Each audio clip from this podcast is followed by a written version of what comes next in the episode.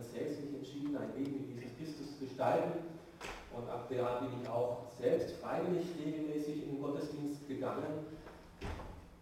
Eigentlich fast jeden Gottesdienst. Das heißt, ich habe bisher vielleicht knappe 2000 Gottesdienste. Das ist eine Menge. Und die Gottesdienste waren teilweise sehr unterschiedlich, in verschiedensten Kirchen, in verschiedensten Gemeinden. Und manchmal habe ich mich ausgesprochen wohlgefühlt und manchmal dachte ich, boah, hier ist es wie im Kühlschrank.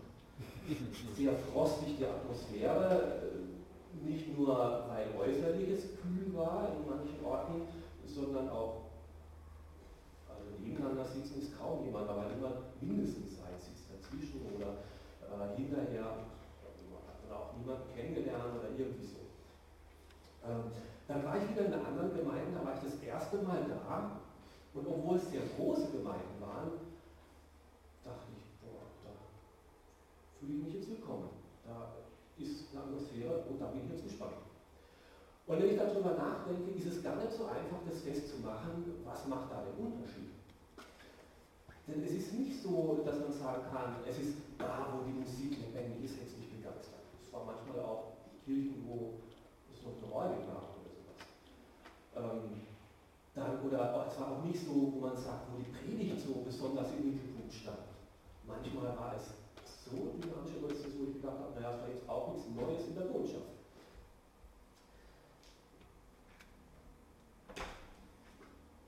Wie werden Gemeinschaften, Gemeinden, Gottesdienste zu Orten, wo Menschen herzlich willkommen sind und sich zu Hause fühlen? Der Kirche sagt man ja immer wieder nach oder den Gottesdiensten und Gottesdienstbesuchern, in die Kirche, da gehen ja nur die Scheinheiten. Die reden ja nur, aber ihr Verhalten, ich bin der Nachbar von so einem Kirchgänger. Ich weiß genau was. Ja? Und so soll es ja nicht sein. Stellen wir uns mal vor, Kirche ist anders. Nicht scheinheilig, sondern Kirche scheint heilig wo Gott durch diese Gemeinschaft der Christen durchscheint und sie durchleuchtet.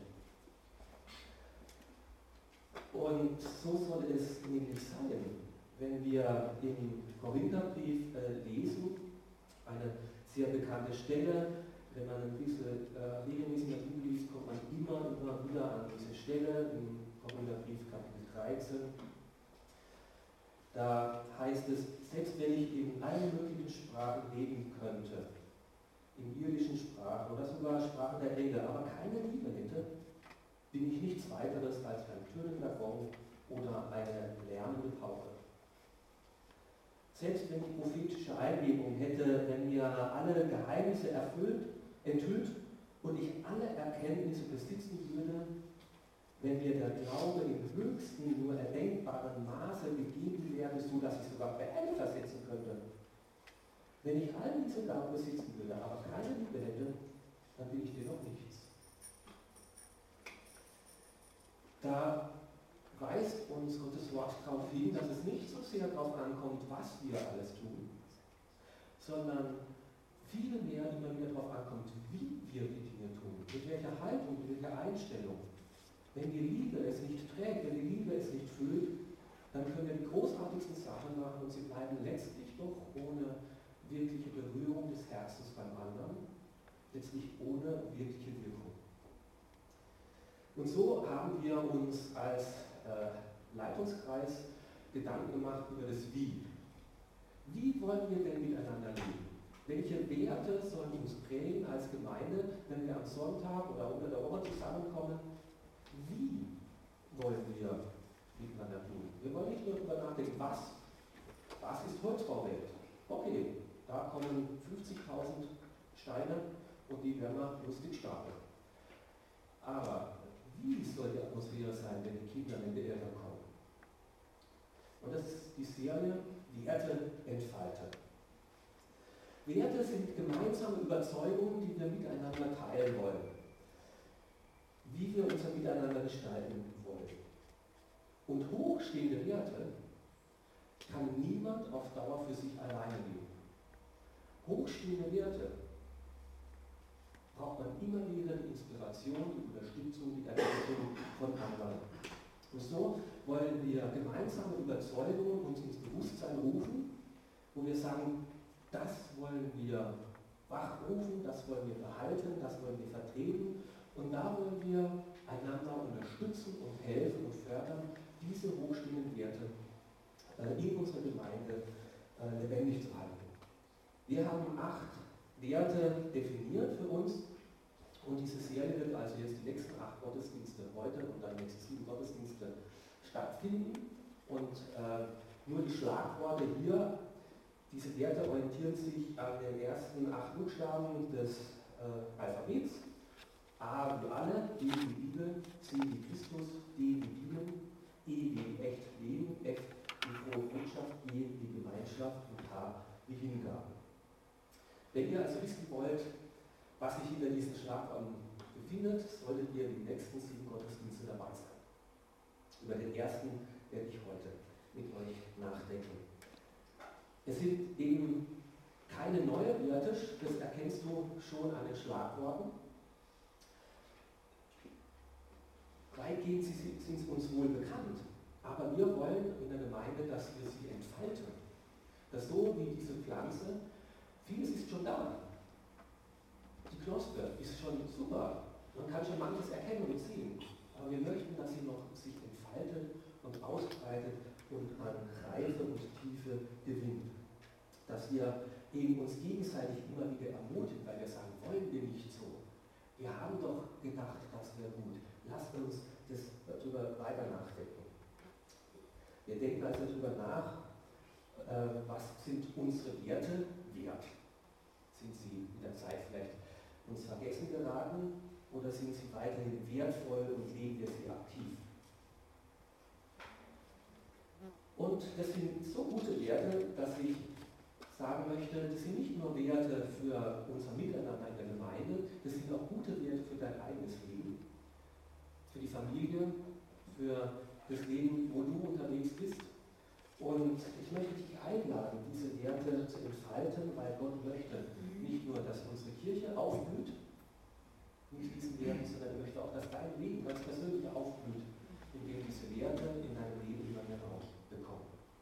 Also lass dich herausfordern, durch diese Serie mit uns da gemeinsam unterwegs zu sein. Der erste Wert, A. A wie alle sind herzlich willkommen. Alle sind herzlich willkommen. Und das haben wir genauer definiert, was wir damit meinen. Wir begegnen allen Menschen aus allen Kulturen und Hintergründen offen und respektvoll. Unser Miteinander soll von herzlicher Annahme geprägt sein. Es finden sich da draußen beim Ausgang auch solche grüne Zettel, wo all unsere Werte draufstehen. Und ich hätte nichts dagegen, wenn du den mitnimmst und diese Sätze auswendig lernst. Dass sie in Fleisch und Blut übergehen. Wir begegnen allen Menschen aus allen Kulturen und Hintergründen offen und respektvoll. Unser Miteinander soll von herzlicher Annahme geprägt sein. Du hast es sicher gemerkt, äh, ich bin jetzt äh, sieben Jahre Pastor in dieser Gemeinde, dass sich in dieser Zeit unsere Gemeinde auch verändert hat. Sie ist deutlich bunter geworden. Ähm, wenn alle Nationen kommen, die so mehr oder weniger regelmäßig in unsere Gemeinde kommen am Sonntag, dann können wir bis zu zwölf verschiedene Nationen hier sein am Sonntag. Noch gar nicht die Steirer und die Oberösterreich und die Salzburger Manchmal murmelt es auch irgendwo da hinten, weil irgendjemand einen übersetzt auf Englisch oder Französisch, der sonst es nicht so gut verstehen würde. Und nach dem Gottesdienst muss man sich überlegen, zu? Mit wem rede ich jetzt? Mit jemandem, den ich gut kenne? Oder gehe ich auf einen zu, hm, wo ich nicht weiß, ist der jetzt das erste Mal in einer Freikirche oder äh, ist er jetzt schon öfters da gewesen? Äh, wenn ich ihn anrede, äh, ist er Christ oder noch auf der Suche? Spricht er überhaupt meine Sprache oder wird es schwierig in äh, der Kommunikation? Und jetzt ist die Frage, ist das gut so oder ist das schlecht so? Etwas an Vertrautheit geht natürlich verloren, wenn eine Gemeinde größer wird oder größer wird. Es ist nicht mehr ganz so heimlich und nicht mehr ganz so sicher. Und manches ist einem vielleicht fremd geworden. Und so möchten wir darüber nachdenken, wie sollen wir richtig damit umgehen. Ich hatte schon eine fertige Predigt fix und fertig auf dem Schreibtisch liegen für dieses Thema. Aber Gott hat mir gesagt, Hans-Peter, nein, rede über was anderes. Rede schon über diesen Wert, alle sind herzlich willkommen, aber rede über die Apostelgeschichte, wie es am Anfang war. Und ich möchte jetzt da meinen ersten Schwerpunkt setzen, äh, aus allen Hintergründen. Wir begegnen allen Menschen aus allen Kulturen offen und respektvoll. Diese Frage, jetzt mit Menschen aus verschiedenen Kulturen, die zu uns kommen, äh, richtig umzugehen, ist keine neue. Da sind nicht erst wir jetzt herausgefordert, sondern wir lesen in der Apostelgeschichte vieles darüber.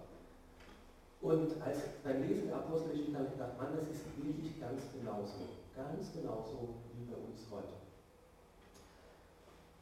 So, einen ganz kurzen Überblick äh, zur Erinnerung. Die Apostelgeschichte fängt mit dem großen Auftrag Gottes an, wo Jesus Christus seinen Jüngern, seinen zwölf Freunden, die er drei Jahre begleitet hat, einen großen Auftrag gibt. Geht hinaus in alle Welt und macht zu Jüngern alle Völker. Da steht zweimal alle drin. In alle Welt und alle Völker. Das Evangelium, sagt Jesus, ist für alle Kulturen, für alle Völker, für alle Länder, für alle Sprachen da. Und es reicht nicht nur, dass ihr sie einladet, sondern ihr sollt hingehen. Ihr sollt euch aktiv an der Mission beteiligen. Nur, die Jünger haben es damals nicht wirklich umgesetzt. Da musste der Heilige Geist schon ganz schön nachhelfen und ständig musste er nachhelfen. Und eigentlich ist die Apostelgeschichte gar nicht so sehr die Geschichte der Apostel, sondern die Geschichte des Heiligen Geistes, wie er den Aposteln ständig einen Trick in den Hintern gibt, dass sie das tun, was am Anfang Jesus gesagt hat, nämlich in alle Welt zu gehen. So dann auch an Pfingsten. Menschen aus allen Nationen, aus allen Kulturen waren in Jerusalem zu diesem großen Fest, Passafest dort. Und da kam der Heilige Geist und hat die Predigt von Jesus in alle Sprachen übersetzt. Und sie haben es verstanden und Menschen aus allen Nationen haben es geglaubt und angenommen für sich. Sie wurden getauft. Nur, die waren nur Besucher. Die sind ja dann wieder nach Hause gegangen. Und so blieb die Gemeinde Jerusalem schön unter sich. Alles nur jungen Christen. Und solange die Leute zum Glauben kommen, aber schön im Land bleiben ist es ja sehr, einfach. Wir freuen uns immer über Missionsberichte, wenn wir sie lesen oder hören, was Gott in aller Welt tut. Solange die dort bleiben, ist es uns auch ganz schön und recht. Nur wenn die nachkommen in unsere Gemeinde, na, dann wird es kompliziert. Und darum geht es weiter in der Apostelgeschichte. Ähm, Philippus. Da kommt ein Kämmerer, heißt es, aus Äthiopien nach Jerusalem. Der war maßlos enttäuscht von seiner Herkunftsreligion und suchte nach dem lebendigen Gott. Und er hat irgendwo gehört, such bei dem Gott der Juden und geht nach Jerusalem. Er ist weit gereist, kommt von weit her und er ist am richtigen Ort. Und er findet den lebendigen Gott nicht. Er ist in diesem christlich, vorchrist-jüdischen Land und er begegnet keinen Christen. Und er geht enttäuscht wieder nach Hause. Und Gott sieht das Herz dieses Äthiopiers, der ihn sucht, der offen ist, und wird aktiv. Der Heilige Geist nimmt den Philippus und versetzt ihn an die Seite von diesem Äthiopier und sagt, ihr müsst einander begegnen. Du musst ihm das jetzt erklären. Was, der liest die Bibel, er versteht sie nicht. Er braucht deine Hilfe. Gott selber schafft eine Begegnung zwischen einem Christen und dem suchenden Ausländer. Und während Philippus redet, geht das Herz dieses Äthiopers auf und er kommt zum Glauben und Philippus tauft ihn. Und dieser Äthiopier zieht seinen Weg fröhlich, geht nach Äthiopien und wir wissen von der Kirchengeschichte, in Äthiopien ist sehr schnell der christliche Glaube gewachsen und schon in den ersten Jahrhunderten eine große christliche Gemeinde entstanden. Es ist toll, wenn Menschen aus anderen Kulturen sich begegnen, wenn sie hören, äh, ja, aber weiterhin blieb die Gemeinde in Jerusalem eine homogene Gemeinde. Ausseher oder Judenchristen. Und so musste Gott wieder eingreifen. Und Gott hatte alle Hände damit zu tun, um diesen Christen in Jerusalem deutlich zu machen, dass das Evangelium wirklich für alle Nationen, wirklich für alle Kulturen da ist. Und dass in der Gemeinde alle Kulturen aus allen Menschen, wenn sie an Jesus Christus glauben, gleichwertig, gleichberechtigt zusammen sein sollen. Und diesen Kampf, wie Gott durch seinen Geist diese Christen und diese Gemeinde versucht hat, in den Hintern zu treten, dass sie das endlich geblickt haben, wird uns Apostelgeschichte 10, Apostelgeschichte 11, Apostelgeschichte 13, Apostelgeschichte 15 berichtet. Also viele Kapitel, wo es nur um dieses Thema geht. Mensch, blickt doch endlich. Und ich möchte jetzt nicht äh, euch vier Kapitel vorlesen, werde es nur so einfach erzählen, aber es lohnt sich zu Hause mal Apostelgeschichte 10 und 11 zu lesen. Petrus, Petrus wirklich der Paradjünger. Der große Jünger, der war auf Reisen unterwegs, aber eben Reisen in Jerusalem, äh, in Israel, Entschuldigung, Landsleuten, denen jetzt von Jesus Christus erzählen. Und er hatte viel erlebt. Gott hat seinen Dienst gesegnet. Heilung und Wunder sind passiert. Und von Petrus lesen wir, er sitzt da jetzt in Joppe, sehr fromm, betet weiterhin wie jeder Jude dreimal am Tag, morgens, mittags, abends, isst er auf dem Dach, ist fromm und betet. Nur ein paar Kilometer weiter Cornelius, nicht Jude, Italiener, ist auch fromm, betet auch zu irgendeinem Gott, dem Gott, den er noch nicht kennt, dem Gott, den er kennenlernen möchte, dem Gott, nach dem er sucht. Und es braucht einen immensen Nachdruck, dass Gott es schafft, dass die zwei Leute zusammenkommen. Wie war das? Gott schickt zuerst einen Engel zu Cornelius. Dieser Engel sagt dem Cornelius, da sitzt nicht unweit von dir ein Paul oder ein, Petrus. Und bitte schick mal deine Diener dahin, hol den, der kann dir erzählen, nach was du suchst. Dieser Gott schickt immer nur Engel an ganz wichtigen heilsgeschichtlichen Ereignissen. Es kommen nicht so oft Engel in der Bibel vor und wenn Gott Engel losschickt, dann ist es ein Anfang von etwas ganz wichtig Neuem. So wissen wir hier schon mal, ähm, hier beginnt was ganz Wichtiges, was Gott sehr am Herzen liegt. Er will da was Neues anfangen. Cornelius war Hauptmann, äh, er war Soldat äh, und er äh, war so eine Art äh, Obermann oder sowas. Er befehligte eine Kohorte von 100 Mann etwa und er war hoch unzufrieden mit der Herkunftsreligion. Was da, äh, er hatte genug Einblick, was hinter den Kulissen dieser Halbgötter in Rom alles so lief. Und er kannte seinen Kaiser und er wusste, dass der nicht so verehrungswürdig war, wie das äh, so nach außen offiziell vertreten wird. Und er wusste, nein, das ist nicht. Und er war auf der Suche. Er war wirklich auf der Suche. Er war offen. Und Gott sah dieses Herz dieses suchenden Mannes und er wollte ihm begegnen. Und so ist es auch heute. Viele Menschen aus anderen Ländern kommen in unser Land und manche, einige, sind hochgradig enttäuscht von der Religion ihres Herkunftslandes. Und sie wissen, das ist es nicht. Und jetzt kommen sie in ein christliches Land und fragen sich, ist es vielleicht dieser Gott, der Christen? Welche Not hat Gott damit, dass diese suchenden Menschen mit wirklichen Christen in Verbindung kommen. Da muss Gottes Geist schon ganz schön wirken. Und wie oft passiert es, dass Gott heute Moslems Engel schickt, Engel schickt, der ihnen sagt, geh dahin. Unglaublich oft. Und gleichzeitig, wo das in Joppe passiert, einige Kilometer weg, sitzt eben Petrus, der auch betet. Und das zentrale Thema ist eigentlich weniger von diesem Kapitel 10 die Bekehrung des Cornelius, sondern eigentlich ist es vielmehr die Bekehrung des äh, Petrus. Wie kriege ich den Petrus dazu, dass der jetzt zum Cornelius geht? Ähm, Petrus war fromm und er war evangelistisch unterwegs, aber nie im Leben, nie wäre ihm der Gedanke gekommen, zu Nichtjuden zu gehen, zu Ausländern zu gehen, zu Heiden zu gehen und denen das Evangelium zu sagen. Das tut ein Jude nicht. Der war noch nie im Haus eines Asylanten, eines Fremden, der würde nie am Tisch eines Fremden sitzen.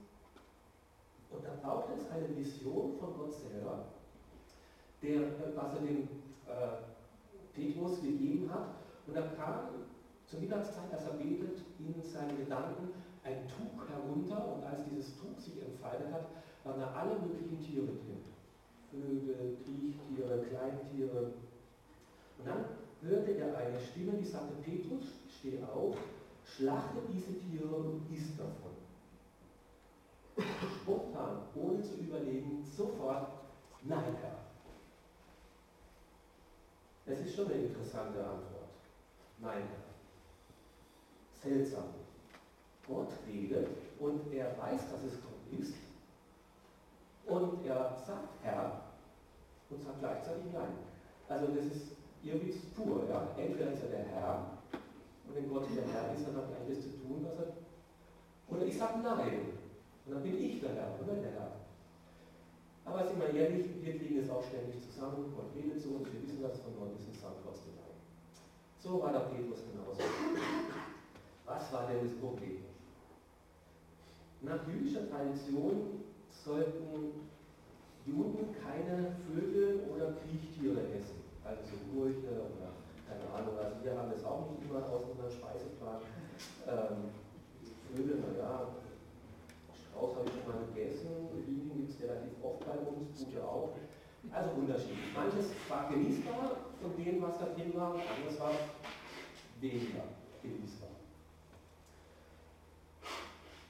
Und für ihn als Jude kam sofort der Ekel hoch. Also aus dem tiefsten Bauchgefühl, mir ist übel. Das, war nicht, das ist nicht unsere Gewohnheit, das ist nicht unser Empfinden, das ist nicht unser Verhalten. Gott, nein. Und dann sagt Gott, wenn Gott etwas für rein erklärt hat, dann nenne du es nicht für unrein dreimal nacheinander die gleiche Geschichte. Tuch runter, auf. Nein, Herr, wenn Gott etwas für rein erklärt, erklärst du nicht für unrein. Dreimal. Petrus war immer noch hochgradig irritiert durch das, was da begegnet ist. In dem Moment klingelt es unten an der Tür. Noch bevor er weiß, was da unten passiert, er kriegt es ja gar nicht so richtig mit, weil er ja oben auf dem Dach sitzt und betet, da redet Gott zu ihm und sagt, übrigens, da unten kommen jetzt drei Mann von Joppe, geh mit denen mit, ich habe die geschickt. Und tatsächlich, da kommt gleich der Bote hoch und sagt, du Petrus, die wollen nicht sprechen. Dann kommen da eben die drei Boten von Cornelius äh, daher und so langsam sickert es bei Petrus ein bisschen runter. Äh, also, denn Gott hat mir gezeigt, ich darf keinen Menschen für unrein halten und ihm darum die Gemeinschaft verwehren. Nie im Leben wäre Gott mit denen sonst mitgegangen. Was habe ich mit Heiden zu schaffen? Wieso sollte ich mit denen mitgehen? Aber dieses Tuch war ihm klar geworden, dieses Tuch ist sozusagen die Gemeinde und in dieser Gemeinde geht es sehr bunt zu. Und nach meinem Empfinden sind in dieser Gemeinde Sachen, die für mich akzeptabel sind und auch Tiere, die für mich bisher unakzeptabel sind. Und alles sagt Gott ist rein. Wenn ich es für rein erkläre, erklärst du mich für unrein. Und später sagt er dann in Vers 34, jetzt erst habe ich richtig verstanden, dass Gott niemand wegen seiner Herkunft bevorzugt oder benachteiligt. Alle Menschen sind ihm willkommen, ganz gleich aus welchem Volk sie stammen. Alle Menschen sind ihm willkommen. Und das ist unser erster Wert. Alle Menschen sind in unserer Gemeinde herzlich willkommen. Und von daher, wenn Gott alle Menschen herzlich willkommen heißt, wollen wir auch eine Gemeinde sein, die das lebt, dass alle Menschen hier herzlich willkommen sind. Mit dieser Vorprägung ist jetzt also ähm, dieser Petrus zum Haus von Cornelius gegangen. 30, 25 Kilometer etwa. Als er dort ankommt, große Aufversammlung. Die waren so gespannt nach Cornelius. Der Cornelius hat gleich seine Nachbarn eingeladen, seine ganze Belegschaft, seine Freunde. Da war richtig Highlife. Und die waren hochgradig gespannt und sie hörten von mit ganzem Interesse, mit offenem Herzen diesem Petrus zu, was er zu sagen hatte. Und während er erzählte von Jesus, was Jesus getan hat, wie er in Israel gelebt und gelehrt, äh, gelehrt hat, noch während sie das hörten, glaubten sie daran und sagten, ja, das ist es, das haben wir gesucht. Das Herz war offen und gleichzeitig im Hören kam der Heilige Geist und erfüllte sie und sie kamen zum Glauben. Und es haben alle, die dort waren, erkannt, hier hat Gott diese Menschen jetzt angenommen. Offensichtlich wendet sie sich Gott zu und Gott wendet sich ihnen zu. Und Petrus denkt, das, das, das habe ich doch schon mal erlebt. Genau das Gleiche, was jetzt hier in Caesarea mit diesen Heiden passiert, habe ich vor Jahren in Israel erlebt, als ich predigte. Kam der Heilige Geist und hat die Herzen geöffnet und all die Juden sind zum Glauben gekommen. Genau das Gleiche, was in Jerusalem passiert ist, passiert jetzt hier in Caesarea unter den Heiden. Ich kann da keinen Unterschied mehr erkennen oder machen. Ich habe die jetzt auch zu taufen, genauso wie es damals gemacht habe. Und das hat er dann auch getan. Gott sagte, also kein Mensch ist unrein, Gott ist unparteiisch, er macht keinen Unterschied nach Erscheinung, nach Rasse, nach Nationalität oder sozialer Schicht.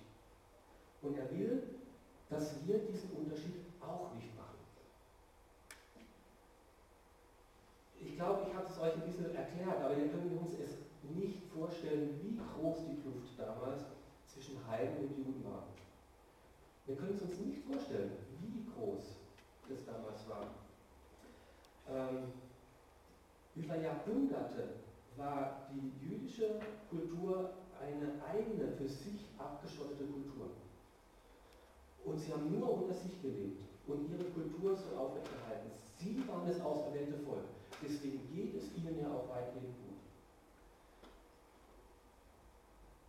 Und sie pflegten ihre jüdischen Sitten und ihre jüdischen Bräuche. Und dass Jesus jetzt zu ihnen kam und ihr, ihnen, es Gott sich ihnen offenbart hat, ein Vorrecht ihrer Kultur. Nie im Leben wäre es einem dieser Christenjuden, Judenchristen eingefallen, ins Haus eines Heims zu gehen oder mit einem Nichtchristen, mit einem Nichtjuden an einem Tisch zu sitzen. Gott musste da schon massiv eingreifen. Und er sagt diesem Petrus jetzt und musste der ganzen Gemeinde, die judenchristliche Gemeinde das lehren, Gemeinde soll munter sein. Gemeinde ist keine homogene Gruppe. Keine ist, Gemeinde ist keine Monokultur.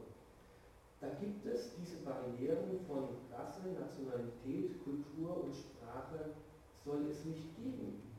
Wenn Gott dich als sein Kind annimmt und den anderen als sein Kind annimmt, dann seid ihr Geschwister und das soll man nicht erst im Himmel lernen. Das soll man jetzt schon in der Gemeinde spüren, dass ihr Geschwister seid.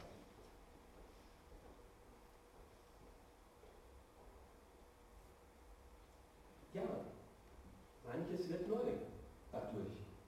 Für die Gemeinde damals, für uns als Gemeinde, wenn unsere Gemeinde bunter wird. Manche Sprachen spreche ich nicht so gut und es bleiben Kulturunterschiede. Und das wird nicht leichter, das wird anstrengend, das wird mühsam. Und manches wird uns auch fremd bleiben beim anderen.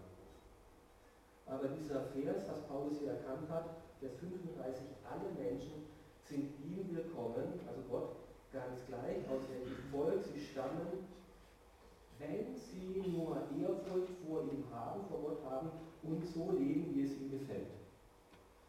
Also es geht schon um diese Menschen, die Ehrfurcht vor Gott haben und so leben wollen, wie es ihm gefällt.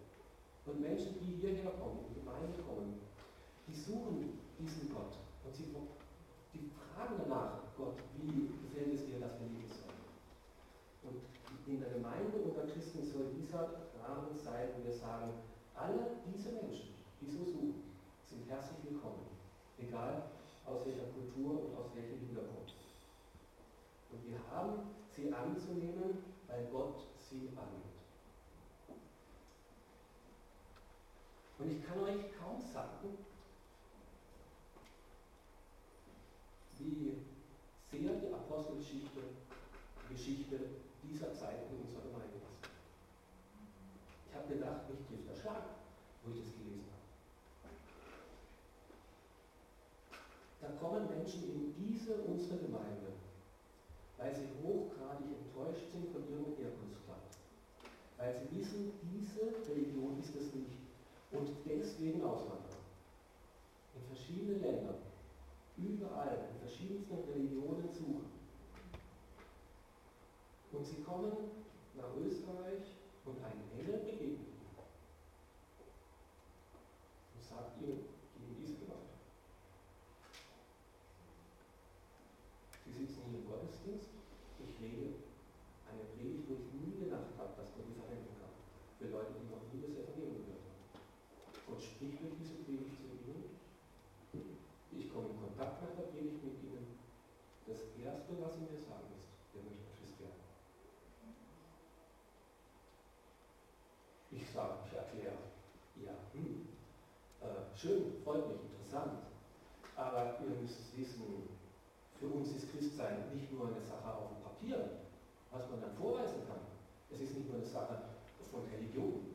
Es ist ein ganz persönlicher Glaube mit diesem lebendigen Gott.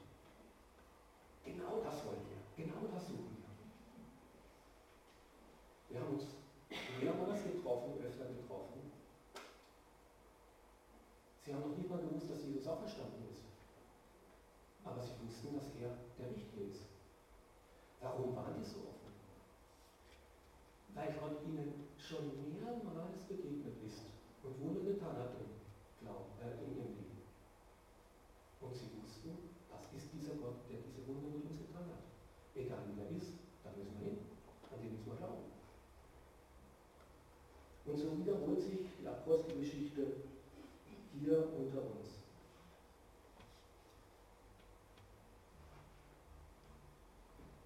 Wir haben hier aber in unserem äh, Statement äh, nicht nur äh, Menschen aus verschiedenen Kulturen, sondern auch Menschen aus verschiedenen Hintergründen. Warum ist uns das wichtig? Weil es kommen nicht nur Menschen aus anderen Ländern zu uns, sondern auch Menschen aus anderen sozialen Schichten oder aus anderen Prägungen, die aber sehr wohl äh, Österreicher sind oder schon lange da sind. Und vielleicht kannst du dich noch äh, erinnern an meine erste Predigt in diesem Jahr hier zum Jahresanfang. Dann vielleicht ich will es jetzt nicht fragen, das könnte peinlich werden. Ähm, es war die sogenannte Jahreslosung. Es gibt immer einen Satz, der so als Begleitvers über das Jahr gestellt wird und der uns begleiten soll. Kann sich jemand äh, sachte an diese Jahreslosung erinnern? Nebeneinander an. Okay, nebeneinander an, wie Christus euch angenommen hat. Und da gab es auch dazu kleine Karten, die man mitnehmen konnte als Erinnerung. Und ich habe euch herausgefordert, diese Karten vielleicht irgendwo hinzustecken, weil dieser Vers uns begleiten soll. Nehmt einander an, wie Christus euch angenommen hat zum Lobe Gottes. Vielleicht könnt ihr euch aber leichter noch an diese Decke erinnern, weil damals habe ich diese Decke auch dabei gehabt, weil sie das symbolisiert. Die Gemeinde ist äh, nicht nur eine Monokultur, wo Zweckmäßigkeit geht, Hauptsache warm, sondern Gemeinde ist wie eine Patchwork-Decke aus verschiedensten Stoffen, aus verschiedensten Hintergründen, die Gott zusammengefügt hat zu einem neuen Ganzen, damit Gemeinde ein Kunstwerk wird, ein, etwas ganz Besonderes, ein Miteinander aus verschiedensten Dingen. Ähm, und wenn Jesus Christus mich angenommen hat, wenn Jesus Christus dich angenommen hat, dann haben wir zu lernen, uns gegenseitig anzunehmen. Ob mir jetzt dein Geruch oder deine Haarfarbe äh, gefällt oder nicht. Und er sagt ihnen, wie Christus euch angenommen hat. Ja, wie hat denn Christus mich angenommen? Nicht als Peter erstens, zweitens, drittens, wenn du das, das, das, dann. Sondern aus Gnade, mit Vergebungsbereitschaft, mit Offenheit, mit Freundlichkeit und Langmut hat er mich angenommen. Wie Christus dich angenommen hat, so lerne du andere anzunehmen.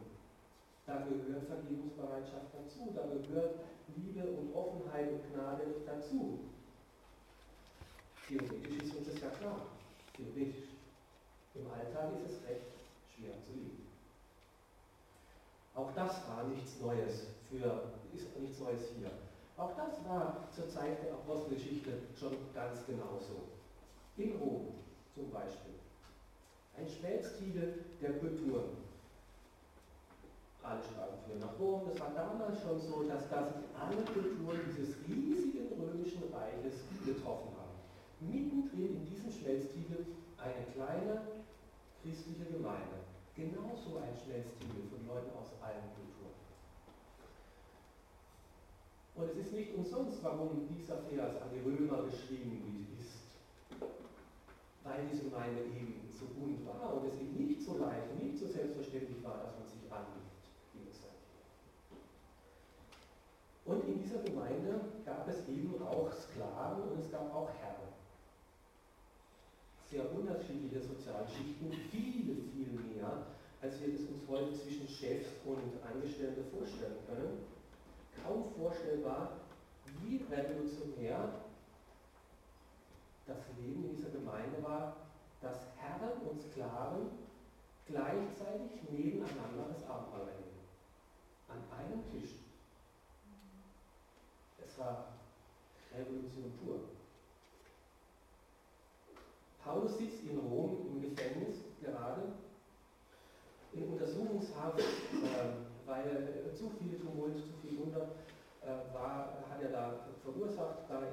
18, er wurde eben nach Rom deportiert, äh, um dort äh, vor dem höchsten Richter eben Rechenschaft zu geben von dieser neuen Lehre. Während er dort in Untersuchungshaft sitzt, schickt er einen Brief an Philemon, den sogenannten Philemon. Philemon war ein Freund, ein Bekannter von früher, von Kolossee, von dieser Gemeinde, die Paulus gegründet hat. Und dieser Philemon war dort im Hauskreis weiter, einer der Mitarbeiter in Kolossee. Und der Grund, warum er den Philemon den Brief schreibt, ist folgender. Philemon war eben äh, Gutsbesitzer und äh, Herr gewesen und hatte viele Sklaven. Einer seiner Sklaven, der Onesimus, Onesimus, ist abgehauen, Flüchtling, und ist nach Rom gereist. Dort muss er irgendwie straffällig geworden sein. Er wurde auf jeden Fall inhaftiert. Und so sitzt Onesimus und Paulus im Gefängnis miteinander. Paulus kann natürlich das Maul nicht halten. Er redet von seinem Glauben, warum er äh, im Gefängnis sitzt. Und dieser Onesimus, dem wird das Herz geöffnet und er kommt zum Glauben im Gefängnis. Die zwei sind dicke, gute Freunde. Onesimus verändert sich nach und nach. Ähm, und es kommt der Tag, dass Onesimus freikommt. Hat Strafe abgesessen, kommt frei. So, was soll jetzt Onesimus machen? Paulus schreibt ihm einen Brief und schickt ihn zurück zu seinem ehemaligen Herrn, sagt, du, du musst es bereinigen, geh da zurück. Und gibt ihm den Philemon-Brief eben mit an Philemon. Und was schreibt er zu, in diesem Brief, der 16? Der ist übrigens ganz kurzer Brief, äh, nur ein Kapitel. Es ist jetzt, er ist jetzt nicht mehr nur ein Sklave, sondern ein geliebter Bruder für dich. Er ist nicht mehr nur ein Sklave, sondern ein geliebter Bruder. Auf so einem Hintergrund bekommen, bekommt unser Jahresvers nehmt einander an, wie Christus euch angenommen hat, zum Lob Gottes nochmal eine ganz neue Tiefe. Wie tief Paulus und das Evangelium das meint, dass wir einander annehmen sollen. Und wo das gelingt, sagt dieser Vers, da ist es ein Lob Gottes. Gott hat alle Kulturen geschaffen. Und da, wo es gelingt, dass aus allen Kulturen und Hintergründen Menschen zusammenkommen und es gut miteinander aushalten, es lernen miteinander aushalten, spiegelt das etwas von Gottes Art und Gottes Wesen wider und das ist das sein Lob. Da, wo es jetzt so brodelt in unserer Nation, wie gehen wir mit der Menge von Flüchtlingen um? Ich habe keine Antwort. Ich, keine Ahnung, was du so denkst mit dem Problem. Aber hier in der Gemeinde wo Gott der Mittelpunkt ist.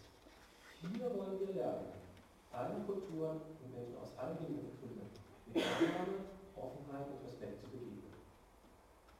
Da, wo Menschen Gott ehren und so leben wollen, wie Gott es möchte, da kann es gelingen.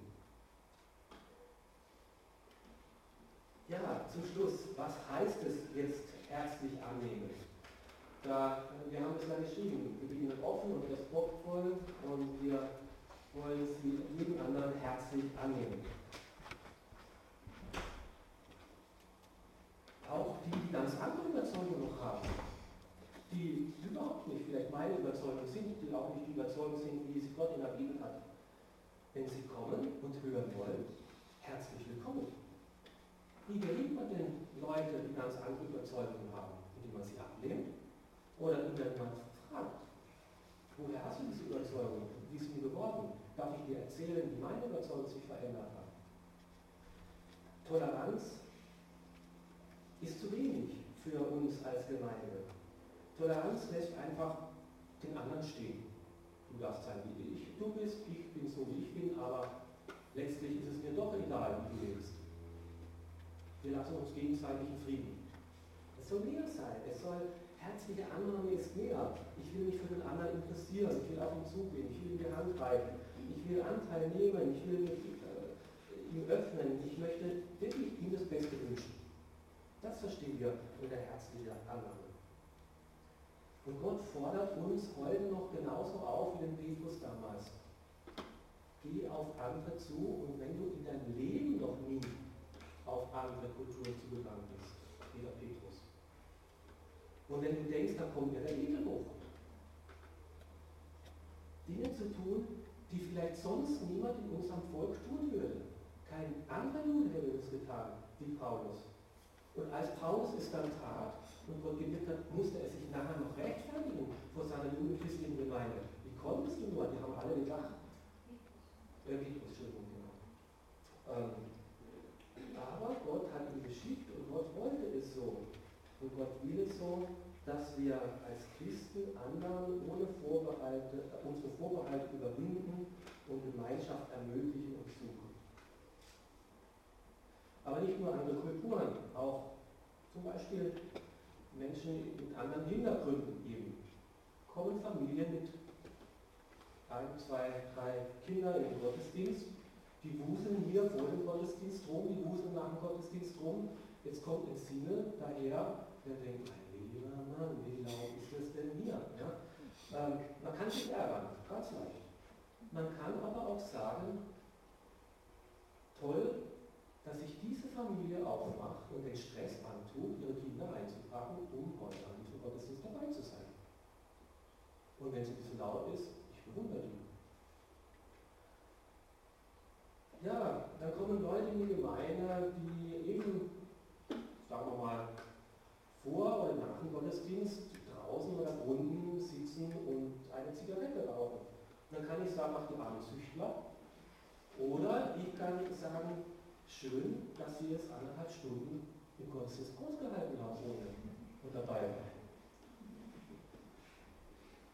Ja, was klingt denn besser für euch, wenn ihr kommt in den Gottesdienst und jemand euch begrüßt, ich habe dich schon länger nicht mehr gesehen, wo warst du denn?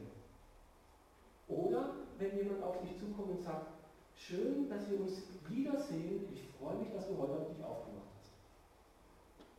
Und er, wenn bist wir eingeladen, beim anderen muss wirklich rechtzeitig. Oder wenn jemand kommt und seine Meinung äußert, äh, die vielleicht der Bibel gar nicht äh, entspricht, dass du dann sagst, das finde ich aber anders, die Bibel nennt das Sünde. Oder dass man sagt, das finde ich eine interessante Meinung. Darf ich dir erklären, wie Gott es bei mir geschafft hat, dass sich meine Meinung verändert hat?